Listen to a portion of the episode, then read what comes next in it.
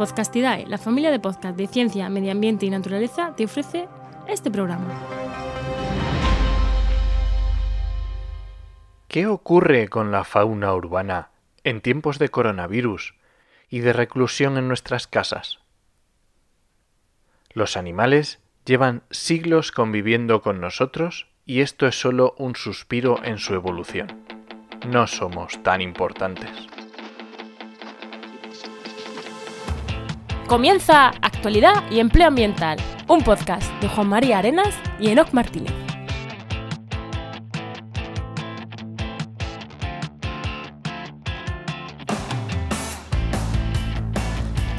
Buenas, soy Juan María Arenas Y yo, Enoc Martínez. y estamos en el programa 46 del martes 24 de marzo de 2020 con el patrocinio de Gevinova. La Asociación de Profesiones del Territorio y del Medio Ambiente. En el programa de hoy hablar- hablaremos con Álvaro Luna sobre efectos del coronavirus sobre la fauna urbana. Ahí, tema... eh, ¿no? Va- Vamos Muy con el tema de la semana, el tema recurrente de estos días. Y, ¿Qué tal? ¿Qué tal tu semana? Pues muy bien, este fin de semana otra vez a tope con el podcast de Enciérrate con la Ah, ¿no, Ciencia. ¿no te has ido al campo de paseo este fin de semana? Y este no me venía bien. No te venía, no te venía bien, ¿no? Así que ya sabéis, sábados y domingos, seis y media, ahí estamos en directo y podéis hacer preguntas. También he estado terminando algún proyecto que teníamos que faltaba la documentación con trabajos de campo que se habían hecho antes de antes del estado de alarma. Y nada, el viernes también programa del charco, ya sabéis mi podcast, que estuve hablando de, con la excusa de la, de la noticia que hubo de la caza en Castilla-La Mancha y tal, pues en Castilla y León, perdón. Nada, seis minutitos ahí hablando de, de caza, que bueno, ahí me quedo a gusto con Pues ese eso. podcast. Ve- ¿Ves un charco? ¿Has dicho un charco? Pues se nos va el charco. Ahí me meto de cabeza. Y nada, y el tiempo que me queda libre, pues estudiando un poquillo. ¿Y tú qué, Juan? ¿Qué tal? Pues yo esta semana, pues también podcast, ha vuelto Oikos después de muchos meses, ya por fin está un programa nuevo de Oikos, eh, nada, hablando de la reintroducción del, leopardo persa, una entrevista que, que hice hace unos meses y está, yo creo que estaba chula, quería compartirla. Sí, está chula, sí. Eh, luego, Diario de un ecólogo, que es mi podcast diario. Eh, primera semana a tope. Esta semana es la primera que realmente he tenido programa ya esta semana. Y bueno, cinco días, cinco programas. Así que he cumplido el primer objetivo de la primera semana. que nada, temas muy variados y ahí he estado, ahí he estado con ello. Así que nada, os anima a que lo escuchéis. Y también organizando una web que me apetece mucho, que, que va a ser potente y compleja. Y la cuento, no voy a decir que es todavía, pero es que, joder, es que es la web que más voy a cobrar, pero con diferencia cuando esto acabe, pero con mucha diferencia. Así que son estos proyectos que te hacen mucha ilusión de decir, joder, va a ser muy compleja, porque va a ser muy compleja, pero creo que va a estar, va a estar chula. Y nada, pues con eso, con eso he estado liado otra semana y luego con pequeñas cosas de, bueno, pues ya sabes, típicas cosas de facturar, de pagar una factura, bueno, cosas de autónomos que estamos liados siempre, incluso con confinamiento, que a nosotros no, a ti tampoco, ¿no? No, A, mí, en cuanto a no trabajo por ahora no me ha afectado. Yo es que no me he enterado, yo sigo haciendo la vida más o menos igual. ¿eh? Bueno, yo no salgo al, al parque con el perro y con el peque, pero por lo demás bien. Bueno, yo no voy a la escuela de idiomas, ya está, es la única. Bueno, vamos a darle, vamos a darle paso a Álvaro, que lo tenemos, que lo tenemos allí tirado allí lejos para, no- para no colarse por el micro. Eh, buenas, Álvaro. Hola, ¿qué tal? Buenas, pues Muy Álvaro Luna, Álvaro. voy a presentártelo primero, que te he saludado, pero Álvaro Ah, Luna bien. es doctor en biología y en la rama que se ha especializado es medio ambiente, donde ha participado en diferentes proyectos, tanto conservacionistas como científicos, locales e internacionales. Y como divulgador ha colaborado en diferentes revistas, ha escrito libros, ha tenido oportunidad de mantener mm, eh, de mantener sesiones mm, propias sobre naturaleza en programas de radio. Bueno, en realidad es, eh, doctor, es doctor en, en- en ecología, bueno, en biología, con una tesis sobre dispersión de una especie de búho, de búho que ha colonizado un entorno urbano. Por eso te tenemos aquí, para que nos hables de, fauna urbana y estas cosas, ¿no? Eh, que, como excusa del coronavirus vamos a hablar de fauna en las ciudades. Yo lo que me gusta decir. Pero también que eres un divulgador, pues mm, bastante, bastante prolijo, ¿no? Eh, o sea que, que, que genial contar contigo. ¿Y que nos hemos dejado de la descripción? Aunque he dicho muchas cosas tuyas que se me ha olvidado decir. No sé, que soy de Huelva. Por lo demás creo que has dicho todo, más o menos. Muy bien. Pues nada, pues es de Huelva. Álvaro, es de Huelva, que no lo había dicho. Bueno, ahora, ahora entraremos entonces en más detalle y nos cuentas más que cómo ha llegado hasta aquí y esas cosas y vamos a Sí, entrar al sí. tema después en cuestión. Pues Enoch, es. si no quieres nada decir nada, vamos con vamos con empleo. Vamos con empleo.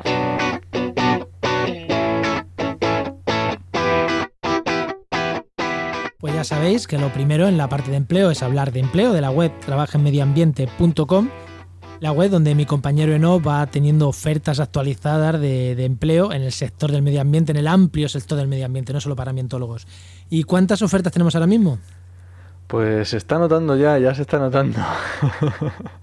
Ahora mismo que estamos grabando, tenemos lunes, tenemos 169 ofertas de empleo disponi- disponibles, de empleo público y privado. ¿vale? Estábamos sobre las ya 200, sabéis, ¿no? sí.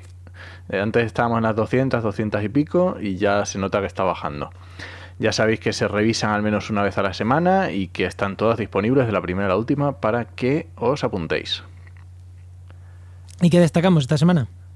Pues esta semana, precisamente, como estoy viendo que está bajando mucho la media, porque normalmente la media eh, diaria estaba entre unas 15, 20 ofertas diarias que se iban añadiendo, y ahora estamos entre 5, 10 ofertas, ¿vale? Entonces está habiendo un, un descenso bastante importante. Entonces, si estás buscando empleo, estás en casa, no puedes salir, mm, pues aprovecharlo a tope hacer networking online, hacer formación y eso es lo que voy a destacar para la gente que esté en casa y que necesite un empleo que por lo menos tiene pinta de que en las próximas semanas va a ser complicado. Pues sí, va a ser complicado, yo creo que sí. Pero bueno, oye, siempre hay, siempre hay oferta y siempre hay cosas que hacer. Incluso gente que quiere gente para teletrabajar. Entonces, eh, igual puede ser una oportunidad también. Joder, estaría genial que las empresas se, se, se atrevan a, a- a emplear a alguien con teletrabajo ya directamente. Eso es- me, me- me- vamos, me encantaría. Nosotros lo estamos haciendo, ¿no? La chica becaria Sí. que tenemos mm, está teletrabajando desde el primer momento. Sí, pero nosotros somos unos locos, Juan. Bueno, pero es así, es así. Bueno, y ya, Estaría muy bien que si a alguien le ha pasado, que nos lo cuente, porfa. Que estaría muy guay. bueno, pregunta, tu pregunta incómoda, ¿no? Como el guayo, como Wyoming. bueno, Álvaro, a ver, cuéntanos, ¿qué tú qué querías ser de pequeño? ¿Querías ser astronauta? ¿Por qué te decidiste por biología? ¿Cómo terminaste haciendo divulgación? ¿O cómo... Pues yo quise ser biólogo desde pequeño. Yo decidí hacerlo con cinco años o así, o sea, muy, muy pronto. Y lo mantuve hasta que lo fui. Y aquí sigo. Enoch, un biólogo, te traigo un biólogo. Sí, bien, bien, bien. que normalmente siempre tenemos ambientólogos, entonces pues mola tener un biólogo y además como yo, de vocación, desde que mm, desde que pequeño. nacimos. Yo desde pequeño sabía que quería estudiar eso y sabía que además estudiaba en Sevilla, así que supe que cuando terminase el colegio y todo eso me iba a ir a Sevilla. O sea, lo mío estaba muy claro siempre. Qué bueno. ¿Y no tuviste, no tuviste ninguna duda en ningún momento? Sí, pero ya estando en biología, fíjate, ya estando. Que el primer año es muy feo. Hombre, es que el primer año de todas Sí. las carreras así más Sí. técnicas suele ser complicado. pero tampoco tenía ninguna otra opción. O sea, a mí gustarme, de hecho hoy en día lo mantengo, que yo algún día, no sé cuándo en el futuro, me gustaría estudiar historia, historia del arte. En algún momento de mi Ah. vida lo haré, cuando me jubile, si no, por gusto ya. Qué guay. Sí, me gusta, me gusta mucho. Pero guay. bueno, ¿Y yo qué siempre hiciste? quise ¿Te ser biólogo, y biólogo? incluso más o menos el tipo de biólogo que actualmente soy. Vamos, yo tuve clara mi idea de lo que quería ser de mayor siempre. ¿Y qué hiciste cuando terminaste la carrera? ¿Cómo lo enfocaste? Pues cuando terminé la carrera, lo primero fue sobrevivir, porque esta etapa es la que termina la carrera y, y uno cree que va a conseguir algo rápido, pero no. Me tocó como a otra mucha gente trabajar de otras cosas, tener que dar muchas, muchas vueltas hasta ir consiguiendo algo más estable. Vamos, estable ha sido el contrato de la tesis, ¿no? De cuatro años. Hasta ahí ese ha sido mi tope de calidad. pero bueno, sí, trabajé en diferentes cosas como hemos estado todo el mundo poco a poco sumando, sumando, sumando hasta que conseguí el contrato de la tesis. ¿Y qué tal? ¿Y qué? ¿Y cómo fue? ¿Qué aprovechaste? Porque yo, alguien, un pajarito me ha dicho que durante la tesis escribiste algún libro. O sea, Sí. Como no es suficiente la tesis, por la noche escribía libros. Escribí eh, uno ya publicado, que es un leopardo en el jardín, y como no me quedé tranquilo, necesitaba más, más, escribí dos más que están, a- bueno, estaban en proceso de, de, de publicarse este año. Ahora, como todo está parado, creo que uno, de hecho, se ha quedado parado estando ya en la imprenta. O sea que Uy. se ha quedado parado justo en el momento dentro de la imprenta. Pero bueno, terminará de imprimirse, digo yo, cuando todo esto vuelva a la normalidad. Ostras, habrá que volver a enchufar la impresora y Sí, sí. continuará con la memoria que tenga y ya está. Eso supongo yo, como las impresoras normales de casa, pero que tenga memoria. y sí, sí, y así fue.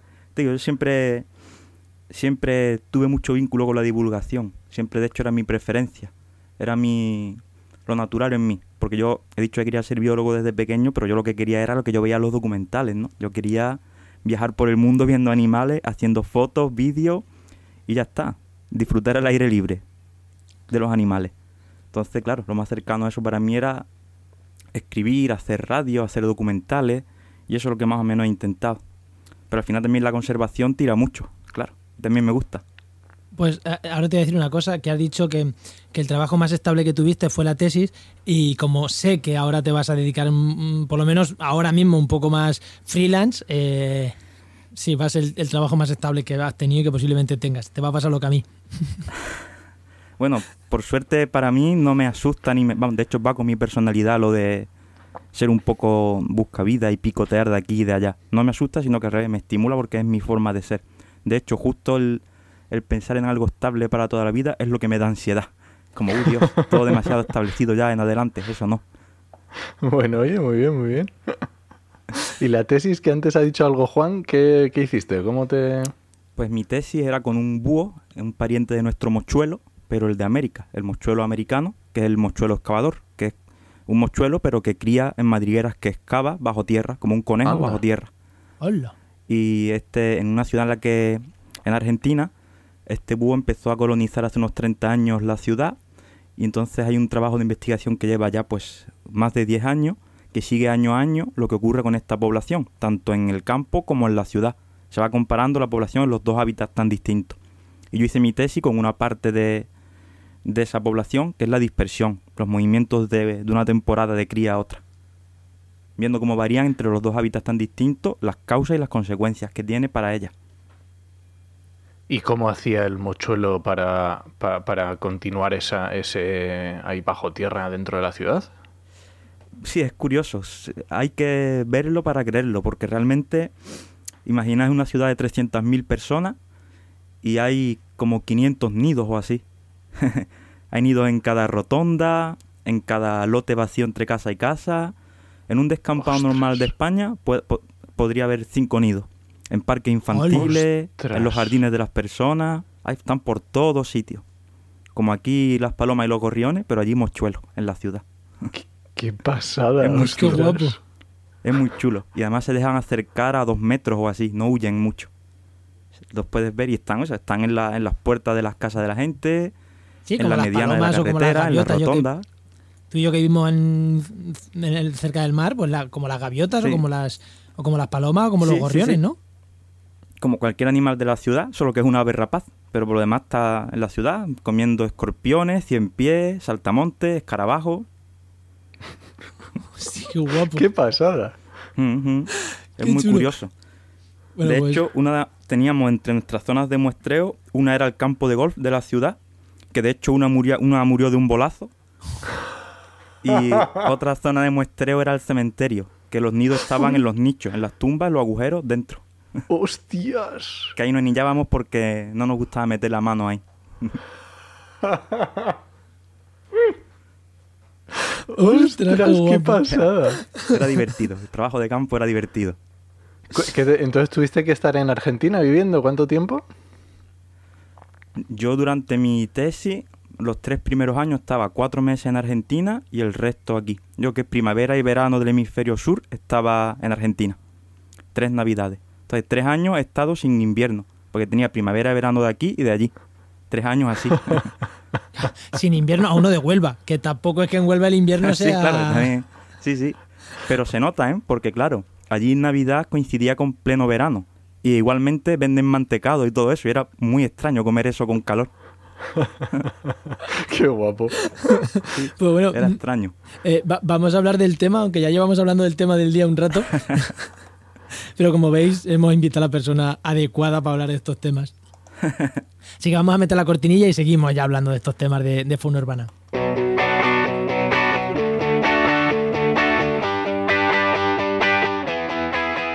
Y sí, como ya hemos dicho, seguimos hablando de, fauna urbana, eh, pero mm, vamos a intentar conducirla. Hemos puesto aquí ecología urbana en tiempos de coronavirus, ¿no?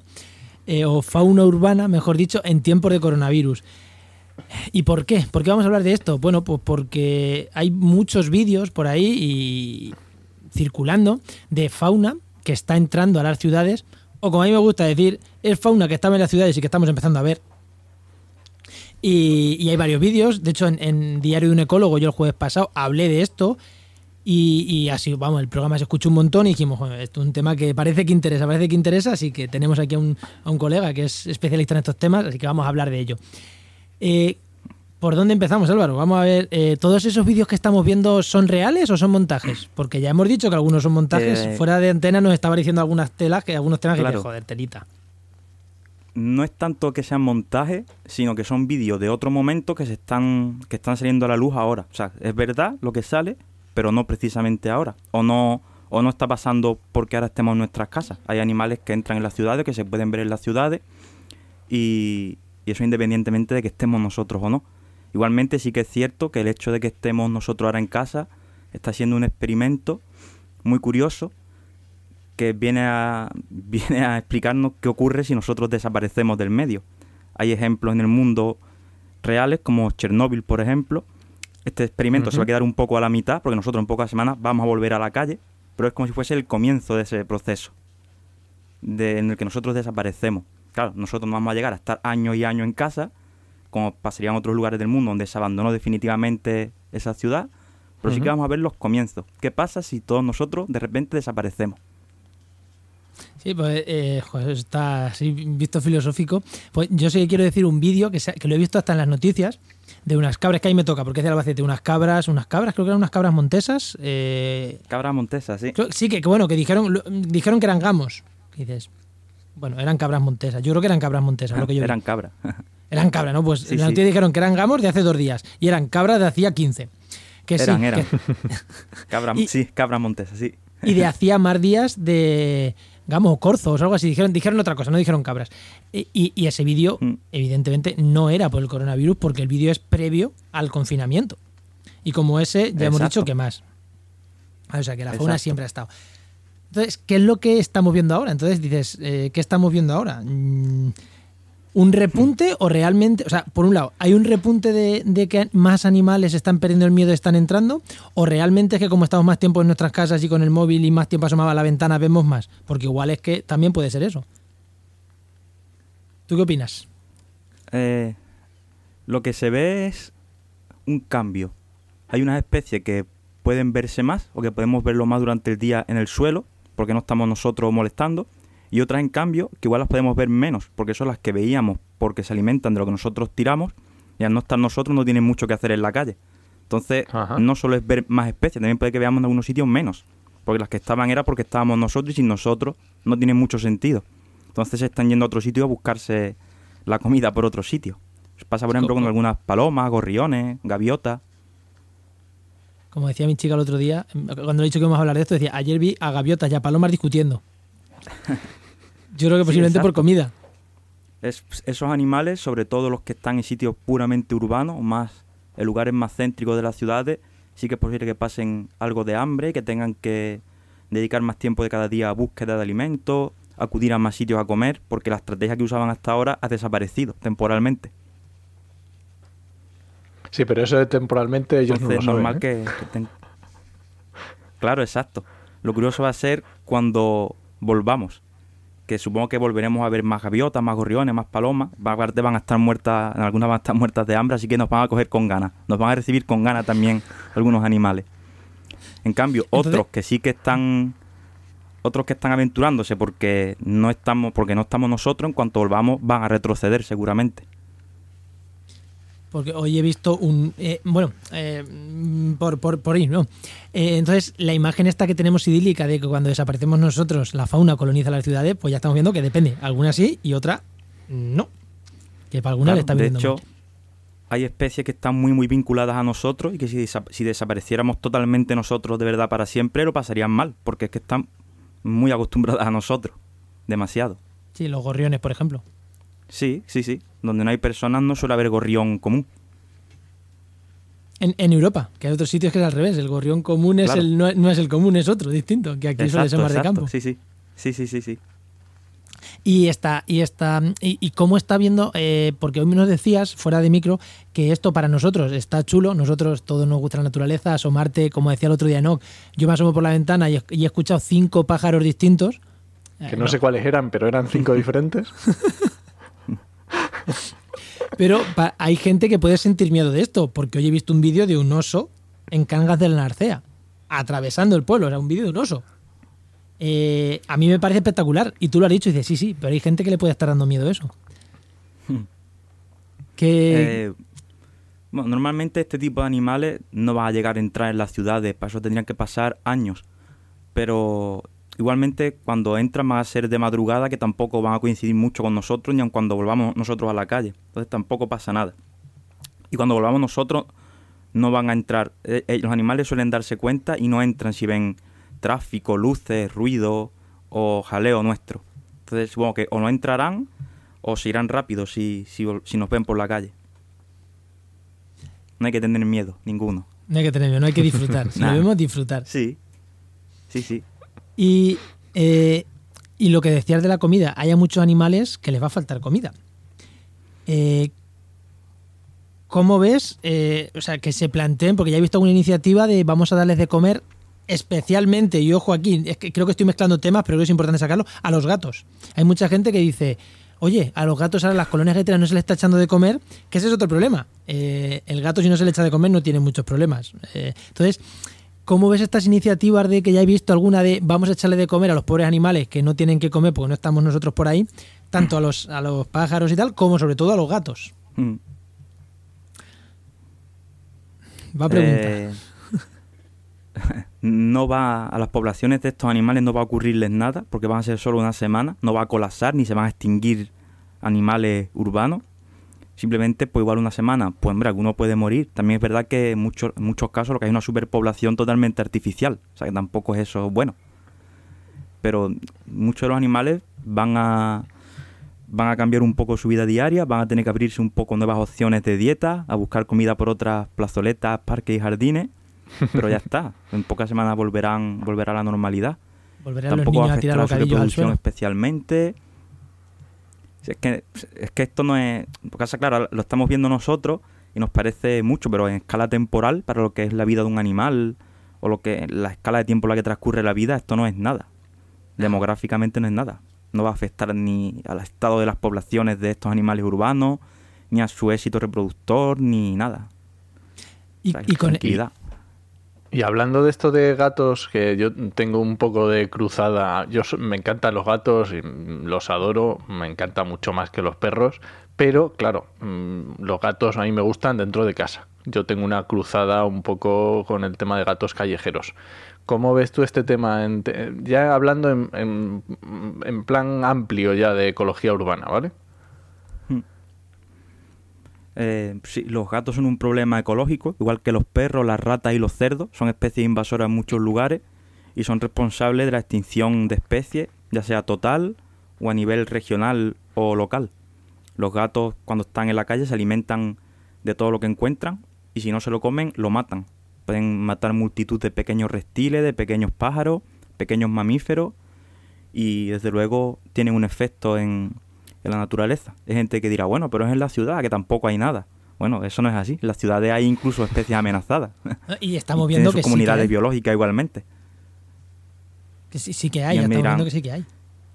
Claro, y, y dirán, no, pero es natural, eso es la, la relación, unos se comen a otros la naturaleza. Sí, pero hombre, en, la en lo que ocupa una ciudad no hay, eh, si lo comparas con un sitio natural, no existe tal cantidad de predadores. Yo entiendo que unos animales se comen a otros, pero tampoco es normal que haya 50 gatos en 80 hectáreas. a No, lo pero es que si unos animales se comen a otros, me parece muy bien, me parece muy bien esa estrategia, ¿eh? Oye, unos se comen a otros, no pasa nada, vale.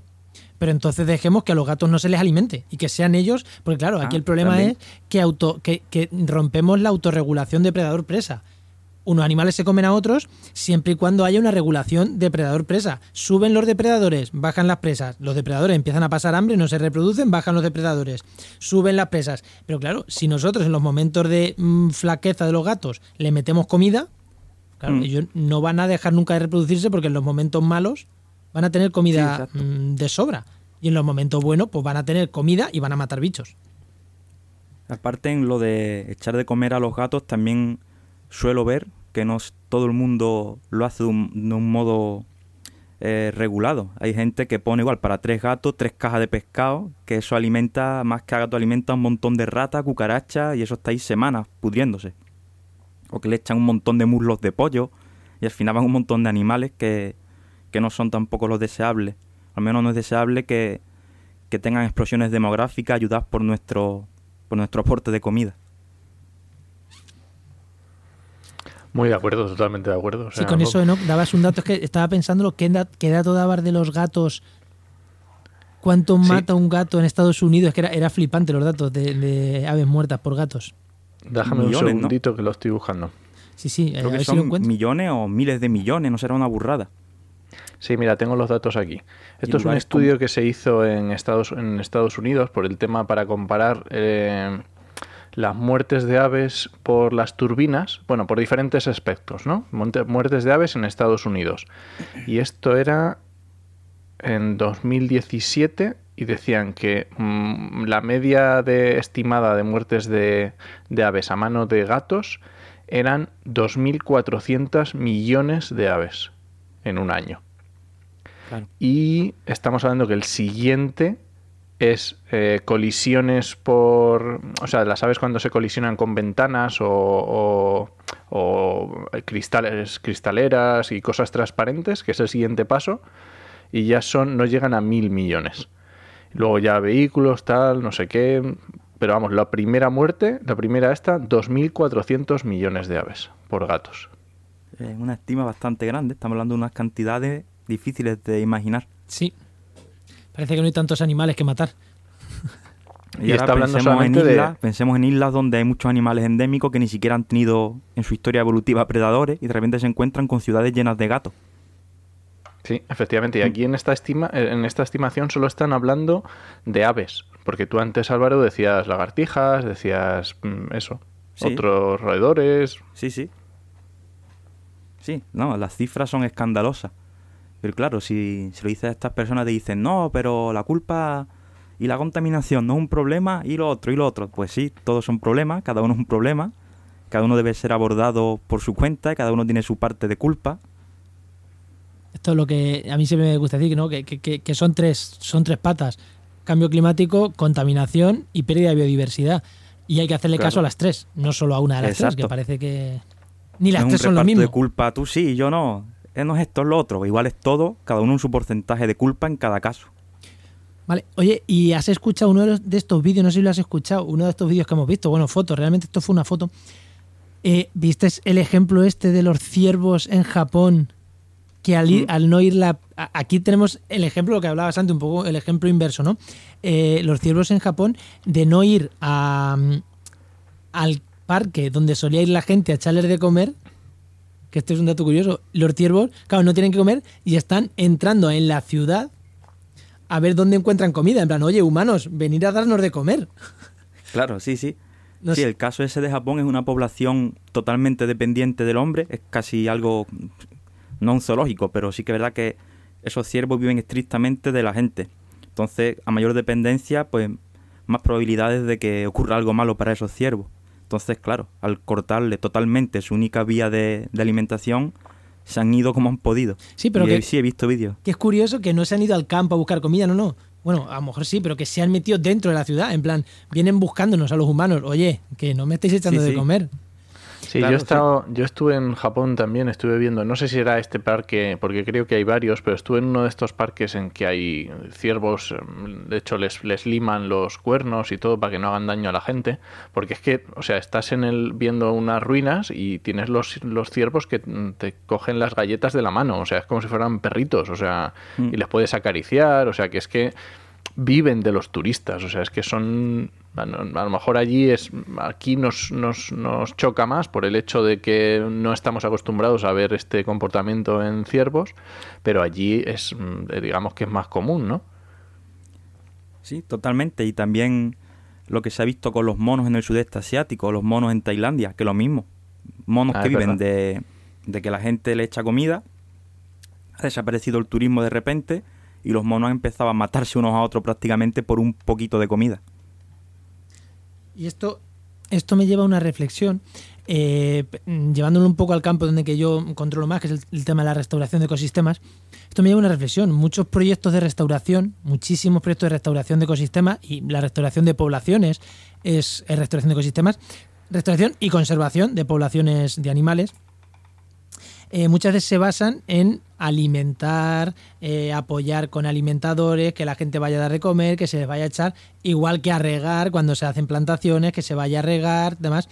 Claro, esto nos demuestra que eh, pues igual se van al traste muchas iniciativas que sí, que si hubiéramos hecho los, o si se hicieran los planes de otra manera, no dependerían tanto de que una persona o dos o tres o diez vayan a echarles de comer, vayan a cuidar a esa población. Claro, para mí esto, eh, yo siempre he luchado contra este tipo de medidas, o sea, eh, si hay que alimentar una población, mal vamos, porque entonces no es una población natural, estamos manteniendo un zoológico, por muy a la naturaleza que estén. Pero sí que quiero reflexionar un poco sobre eso, ¿no? Sobre los proyectos de conservación y restauración que dependen de nuestra mano para que esas especies sigan ahí, porque ahora ha sido que nos han sacado de la circulación a nosotros. Pero es que mañana puede ser que se acabe la, la, financiación. Entonces, estamos en un punto que, no, no, la financiación la tengo asegurada. Ya, pero ¿tienes asegurado que no nos pase esto? No sé qué reflexión, porque tú también estás con muchos temas de conservación y seguro que te has encontrado temas de conservación que son así muy intervencionistas. Sí. ¿Qué opinas? Para mí la clave está en que este tipo de, de herramientas de, suplement, de suplementar alimentos o lo que sea sean solo temporales y con una argumentación bien clara y buscando siempre que los animales cada vez vayan siendo más independientes y dependan menos de, de ese aporte nuestro. Todo lo que sea mantener en el tiempo esa dependencia es peligroso. Está claro, sí. Sí, pero bueno, quiero romper una lanza porque es que parece que muchos proyectos de conservación y de restauración, si no llevan este tipo de medidas, no son nada. Pues al revés, si no las llevan y son viables sin llevarlas, mucho mejor. Mm, Que- claro. porque Mejor hay- reforzar la, la- esa fuente de alimentación de manera natural, ya sea el conejo, ya sea lo que tenga la carroña, lo que tenga que ser, que se dé de forma lo más natural posible. No vamos a estar año tras año Bueno, suplementando. sabes como yo qué pasa, ¿eh?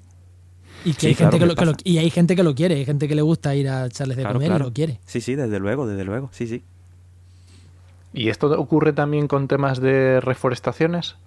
Que a lo mejor, mm, porque, claro, siempre decimos, el primer paso, vale, mucha gente que va y hace las típicas plantaciones didácticas, que luego el segundo paso se supone que es cuidar esos árboles, pero ¿se debería evitar ese paso, hacer plan- plantaciones que no requieran ese segundo paso? ¿Sería lo suyo? Yo lo tengo claro que sí.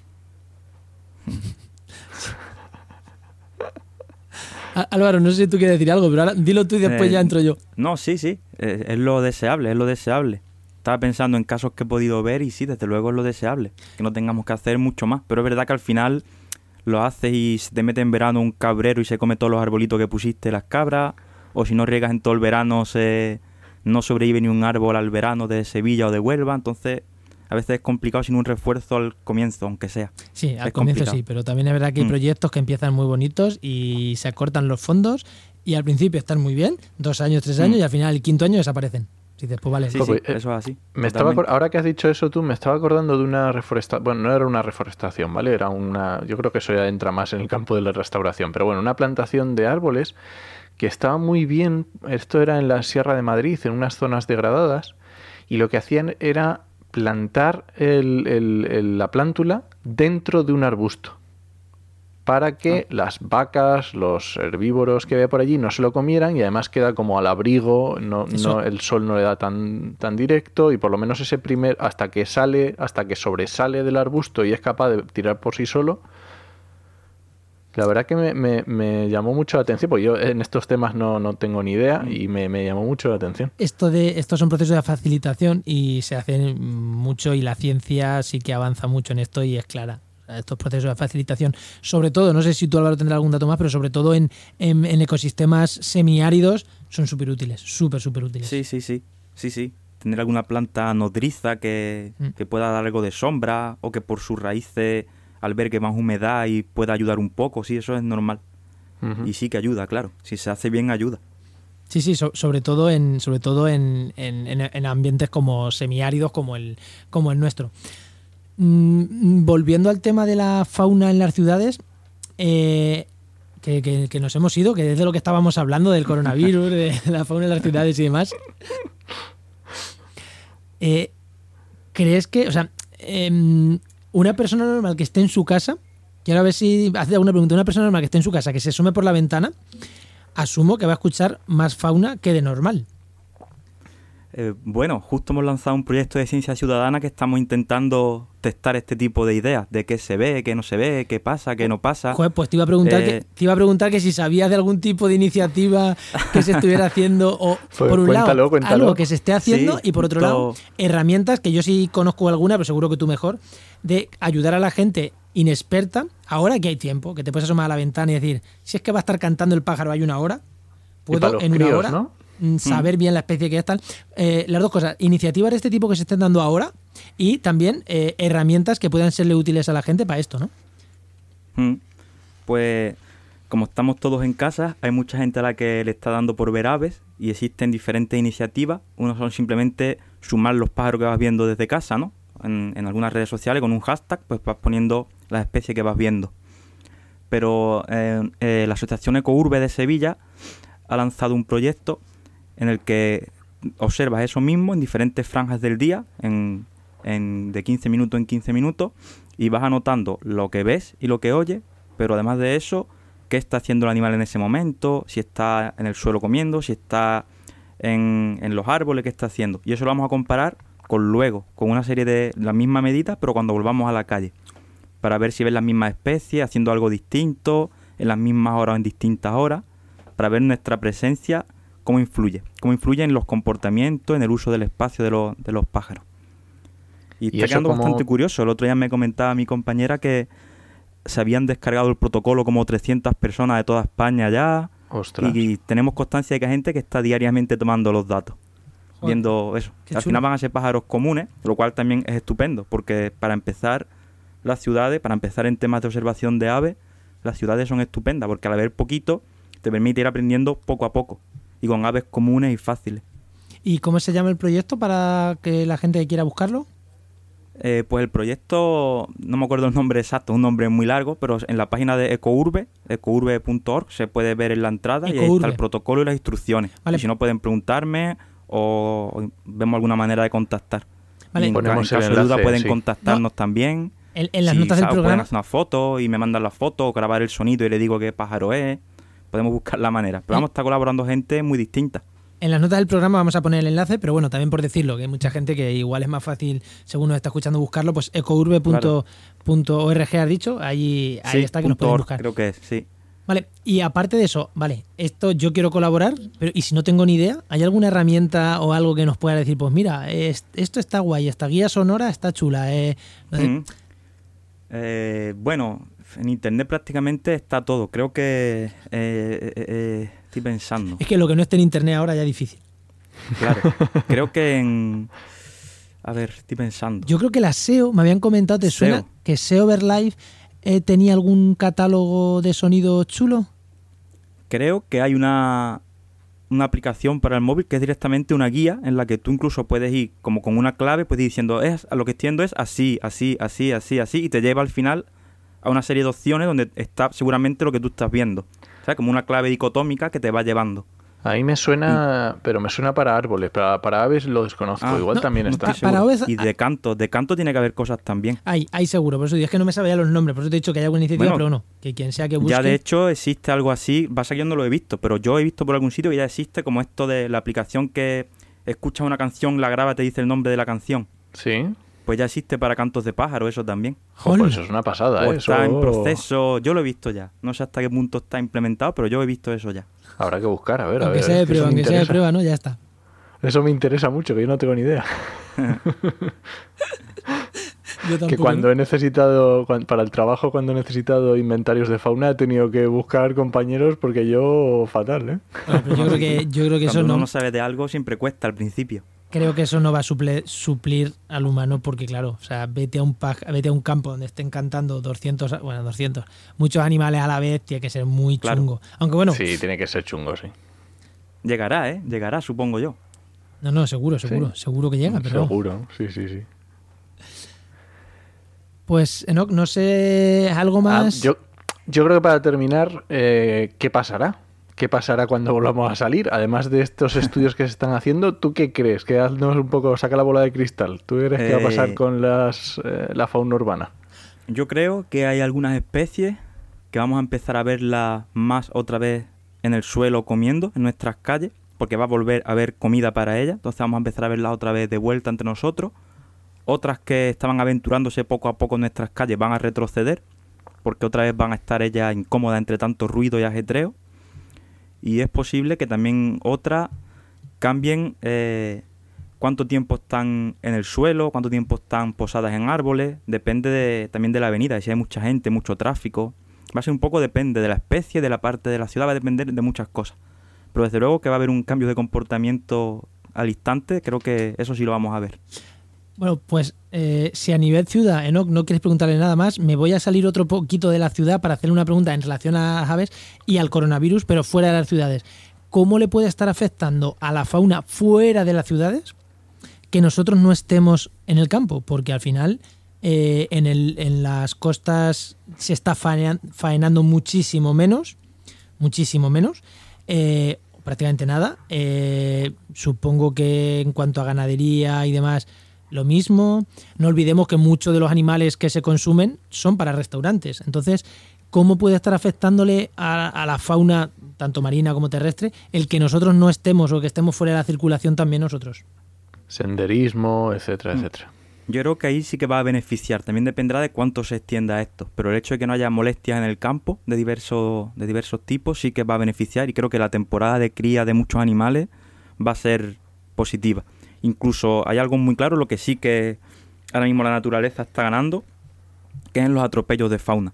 Las mortandades de anfibios que hay de noche en muchos puntos de España, miles y miles y miles de anfibios atropellados en ciertas noches de lluvia, de alta temperatura, eso ahora mismo no se está dando y las poblaciones de anfibios van a tener un respiro ahí bastante grande. Qué bueno. Joder, qué chulo, ¿verdad? Yo en eso no había Qué caído. pasada, ¿eh? Mm. Yo en eso no había Igual, caído. Igual vamos a tener que hacer esto todos los años, ¿eh? Unas, unas semanitas. Una paradita, una paradita para que los anfibios no mueran atropellados por miles o millones. Y además es que eh, la época es la época perfecta, porque justo estamos en inicio de la primavera, época de cría, época no solo de cría, la cría realmente a lo mejor viene un poquito más después, pero es la época o de cría o de cortejos, celos. Sí, sí. Es que Están los animales moviéndose, sí, sí. esta época de mucha movilidad en el campo. Sí, Sí, sí, eh, se nota que hay mucha actividad, los animales están muy revolucionados y además algunos ya se van despertando también del invierno, en fin, son diferentes, el momento es bastante clave, La- es un momento del año bastante clave. Y la migración. Y que las molestias sean menos va a beneficiar seguro. Yo que vivo aquí en el campo de Gibraltar, hace unos hace un mes menos, hace unas semanas, la migración de milanos estaba siendo brutal. Ah, claro, y sí, ahora sí. cerrado, todos esos milanos cuando lleguen dirán, bueno, ¿y dónde están los humanos? Claro, sí, y aquí no tanto, pero en, en la otra parte del Mediterráneo, el Líbano y esa zona que se matan muchísimos pájaros por gusto, si también por ahí va la gente encerrándose en casa, este año van a sobrevivir muchos más animales, eso también está claro. Bueno, pues tendremos un pico. A ver, mucho cuidado con eso, porque una, una explosión poblacional de. Eh, una, una explosión poblacional de futuras presas va a generar una explosión poblacional de futuros depredadores y eso tampoco es bueno, ¿eh? Que cuando tengamos una... Vamos, a ver, vamos a ver cómo se va dando todo. Va a ser curioso desde luego verlo. Para nosotros, por nuestra por nuestro tipo de profesión, va a ser curioso ver todo lo que se va su- produciendo. Supongo que se tendrán que hacer estudios de eso, porque eh, po- pon que este año hay más anfibios. Mm, Mm. su- Sube un 50% la población de anfibios este año. Claro, eso va a ser una maravilla, un 50% más de anfibios. Pero es que si este año sube un 50%, el año que viene subirá. Ya hemos hablado de la dinámica depredador-presa en el programa. Subirá muchísimo la de depredadores. Y, un des- y una subida alta de depredadores puede joder mucho las poblaciones de, al año dentro de unos años de, de- de presas. No sé si. Va a depender también de qué, de qué población de base tengan. Como muchas especies están tan maltrechas, igual esta crecida les viene bien sin repercusiones negativas, porque están bajo mínimos las poblaciones. Entonces dependerá también Sí, pero, lo- de sí, cuál sea el estado de base del que partimos para algunas poblaciones. pero Desde luego mm, tiene buena pinta y va a ser, va- o sea, va a estar chulo Seguro. de ver Sí. esto, ¿eh? Seguro que se hacen estudios. Es que, vamos, yo lo estoy pensando Sí, que sí. yo estudiaría eso, el repunte actual y el repunte dentro de unos años, cuando la tabla de subidas y bajadas de depredador presa pues se estabilice. Que muchas veces un repunte alto de uno de los dos elementos lo que hace es destrozar una de las otras dos poblaciones. Sí, yo creo que sí.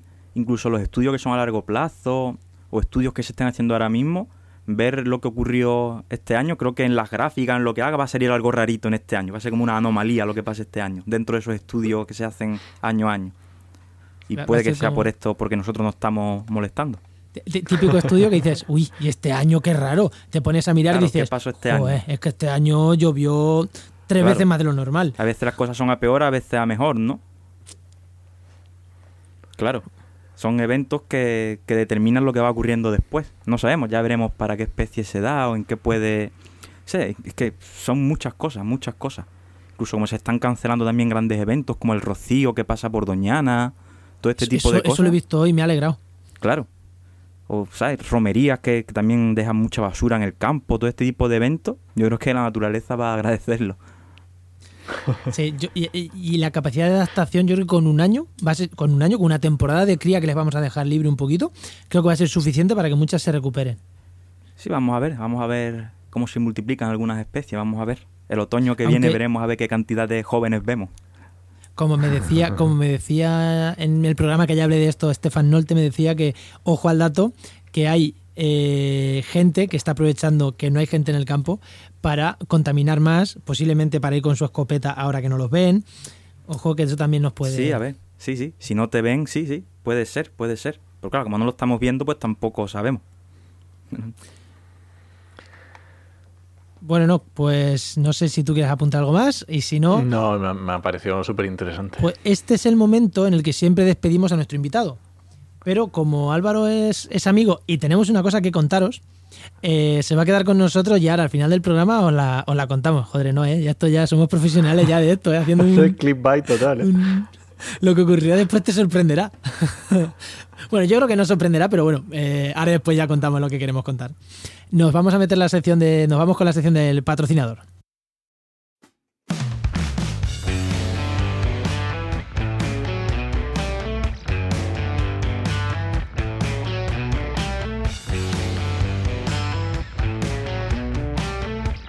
Bueno, y continuamos, continuamos con el programa. Hoy en, en esta sección, ya sabéis, de recomendaciones que nos llega gracias a GeoInnova La Asociación de Profesionales del Territorio y del Medio Ambiente. y que nos traen siempre un par de recomendaciones pues súper útiles y, y hoy van a ser también súper útiles. ¿A quién tenemos hoy? ¿A quién tenemos hoy no? Pues hoy nos trae las recomendaciones Víctor Quero, que es naturalista y divul- y divulgador, que da cursos de rastreo, que le conoceréis en redes por llamarse mm, Pinos, eh, ¿cómo es? Entre Pinos y Sembrados, eh, casi. Y por supuesto es profesor en Geinova. Muy buenas, Víctor, ¿qué tal? Muy bien, muchas gracias. de Muy buenas. Víctor. ¿Qué tal? Bueno, ¿qué, qué herramienta, bueno, que ya lo hemos hablado, pero lo hemos hablado nosotros, así que herramienta o qué herramientas eh, o qué web nos traes, nos traes hoy. Yo quería, yo quería explicaros un poquito la plataforma de observados, porque considero que es muy interesante para llevar un registro de todas aquellas observaciones de los diferentes grupos taxonómicos que, que podamos, que podamos encontrarnos. ¿eh? Considero que es muy interesante porque aparte de tener aplicación móvil para tenerla accesible en todo momento, pues puedes ir registrando diversos animales que, que puedan ser rarezas, que puedan ser animales que en un momento dado no se, no se tenía constancia de que estaban allí. Eh, y es muy importante a nivel para desarrollar lo que es un, un mapa de, de posibles especies. O sea, eh, para que nos quede más o menos claro, ahora después entramos un poquito más, es una, una web, que, bueno, es observados.es, o sea, poner observados.es y vais a ir a una URL que es un churro, spain.observados.org barra inde barra baja, o sea, un, un- un churro pero con observado.es, observado, observado.es, eh, vais a la página web. Y en esa web, ¿qué tenemos? O sea, tenemos un sitio donde la gente puede registrar, ¿no? Mm, que se ha encontrado un bicho y puede ver los registros que han hecho otros mm, miles o cientos o miles de investigadores en todo el mundo. Sí, es una plataforma que es a nivel mundial y la verdad es que aquí en España está adaptado, está en, en- el idioma de castellano, o sea que es accesible a cualquier persona. Cualquier persona que tenga un móvil y le guste la naturaleza, yo recomiendo que se la baje, porque es una aplicación que es, es intuitiva, no se necesita ningún tipo de información especial y que allá donde vaya y considere que ha hecho una observación que parece interesante, es una forma de comunicarla para, para que el resto de gente pueda, pueda trabajar con esos datos. O sea, cuando yo voy al campo y me encuentro un lince en medio de Albacete paseando, lo apunto, ¿no?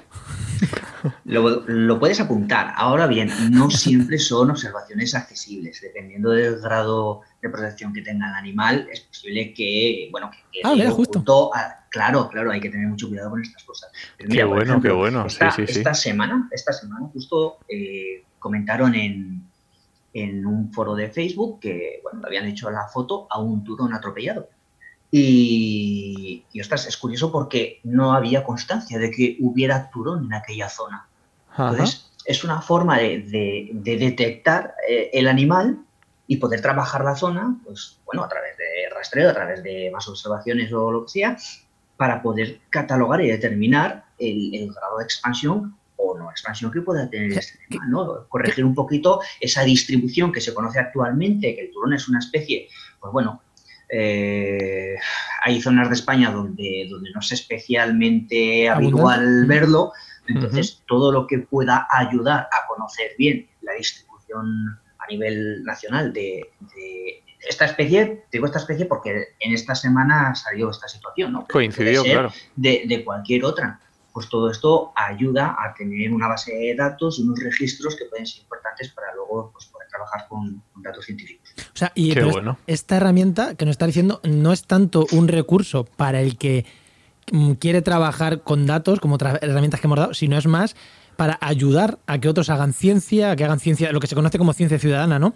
Sí, eh, y exacto. hombre, también te sirve, si tú estás investigando sobre algún bicho, pues ahí puedes tener mmm, puntos de muestreo, puntos de gente que lo ha visto que a lo mejor tú no lo sabes pero es más, esta herramienta es más para ayudar que para obtener. Así que esta herramienta, sea Genial, quien vamos. sea que le guste el campo, que se la descargue y que ayude a otros a hacer ciencia, ¿no?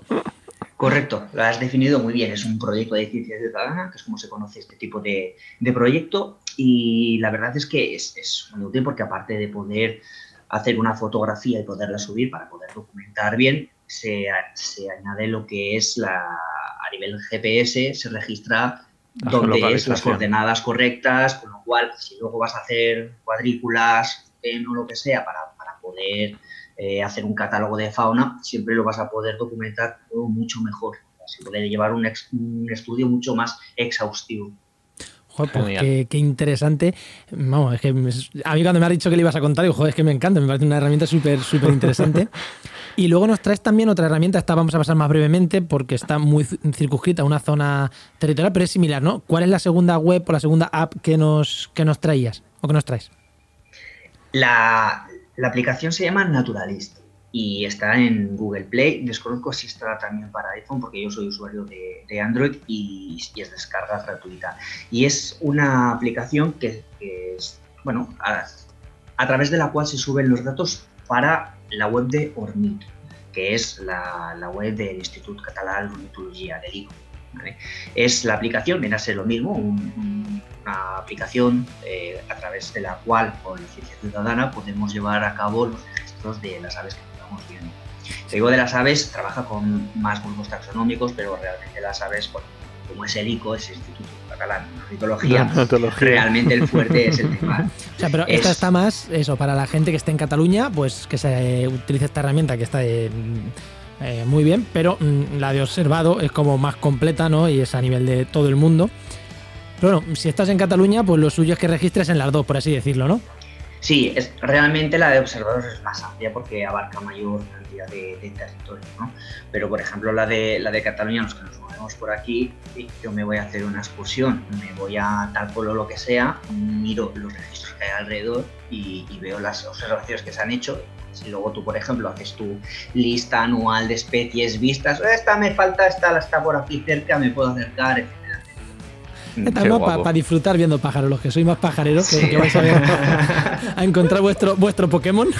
Es que realmente es eso, es una herramienta que te permite bueno, conocer lo que tienes cerca, eh, ubicarlo más o menos, ¿sabes? Conocer más o menos la, la, ubicación, en qué localidad, en qué zona, y, y bueno, al final es que tienes el, el, el, geocaching, por ejemplo, que, ¿no? es buscar un objeto que está enterrado, te da unas coordenadas y tú lo tienes sí, que buscar, sí, sí, que Para, para gente, para niños y tal, es una actividad que es, bueno, pues sí que es muy atractiva. Súper que chula, sí. Quien tiene niños, pues es una actividad a desarrollar con ellos que, les puede gustar, porque implica mucho saber buscar un tesoro. Pero es que si lo podemos extrapolar a, animales. A animales, animales, a seres vivos.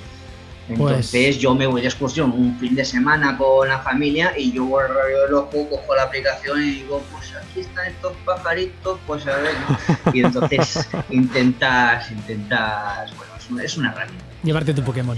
Muy bien. Exacto, Bueno, pues muchísimas, muchísimas gracias, Víctor. Gracias, eh, herramienta súper interesante y seguro que, que a la gente que nos está escuchando, pues le, porque al ser más generalistas, más que otras veces cuando hablamos cosas de SGI más concretas, eh, seguro que a mucha gente las usa y les viene genial estos dos, estos dos recursos. Seguro. Enoch, ¿algo más? Nada más. Muchas gracias, Víctor. Y en otra ocasión te volvemos a llamar y nos cuentas alguna otra herramienta. Perfecto, gracias a vosotros. Pues esta sección ha sido patrocinada por GeoInnova La Asociación de Profesionales del Territorio y del Medio Ambiente. y que puedes encontrar en www.geoinnova.org.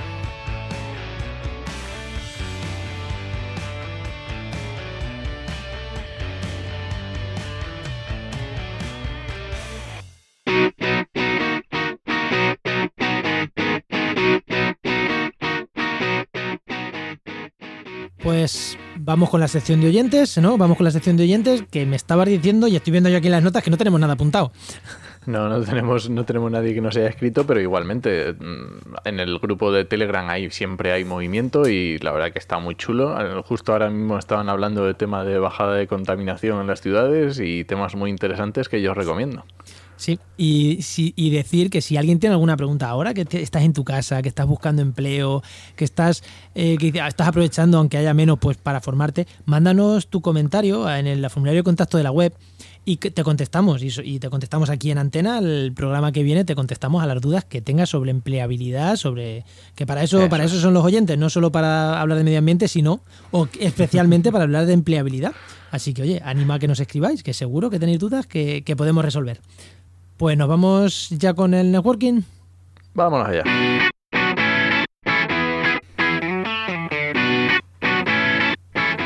Bueno, y esto ya el programa se acaba. Vamos con el network, networking. Networking. Joder. Y lo primero es decir que si estás organizando.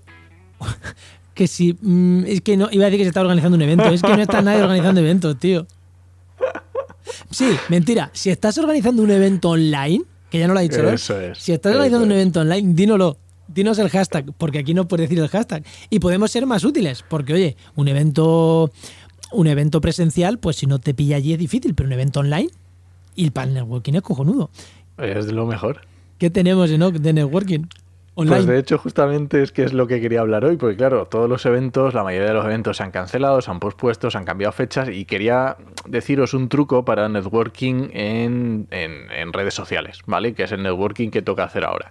Y es eh, famosos días de, que siempre dices, hoy es el día de no sé qué, día de no sé cuál. Pues mira, esta semana, el 26 de marzo, tenemos el Día Mundial del Clima. Pues aprovechad que ese día se, está- se va a estar hablando del clima. Si vuestro target, si lo que vosotros queréis tiene relación con el clima, pues ahí ya saco a interacciones, a conocer a gente. Más interacciones.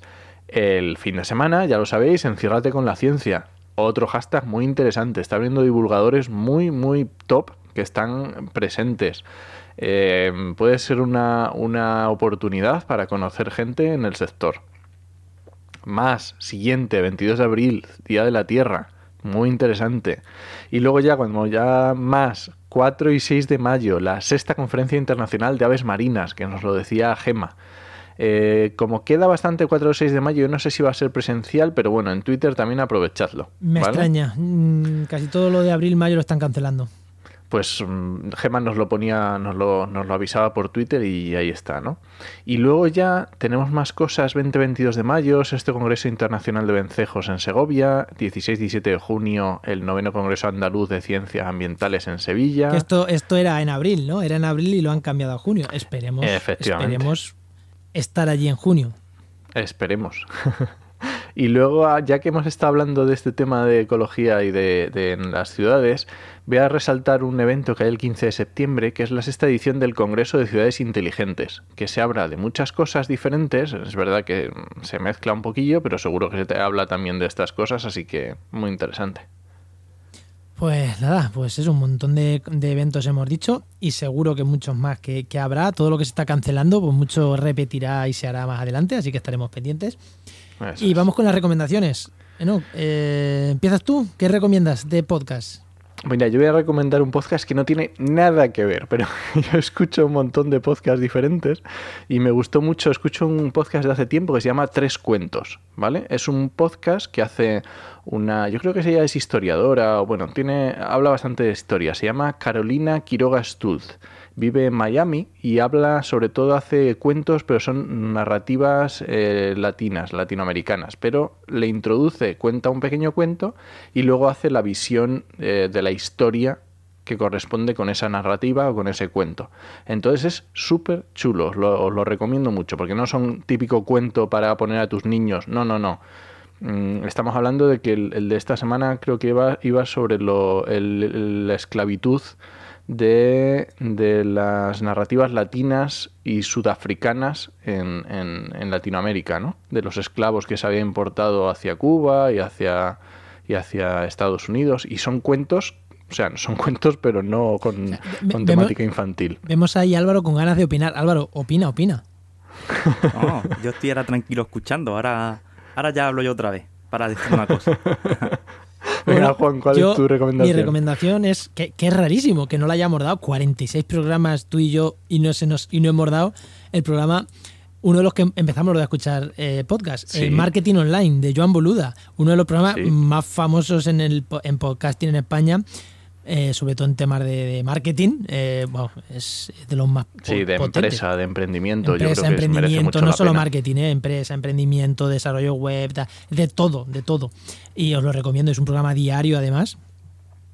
Muy Eh, bueno. Es muy, muy bueno y es raro que no lo hayamos recomendado ya, pero bueno, hoy revisando no lo hayamos recomendado todavía, así que Marketing Online de Joan Boluda.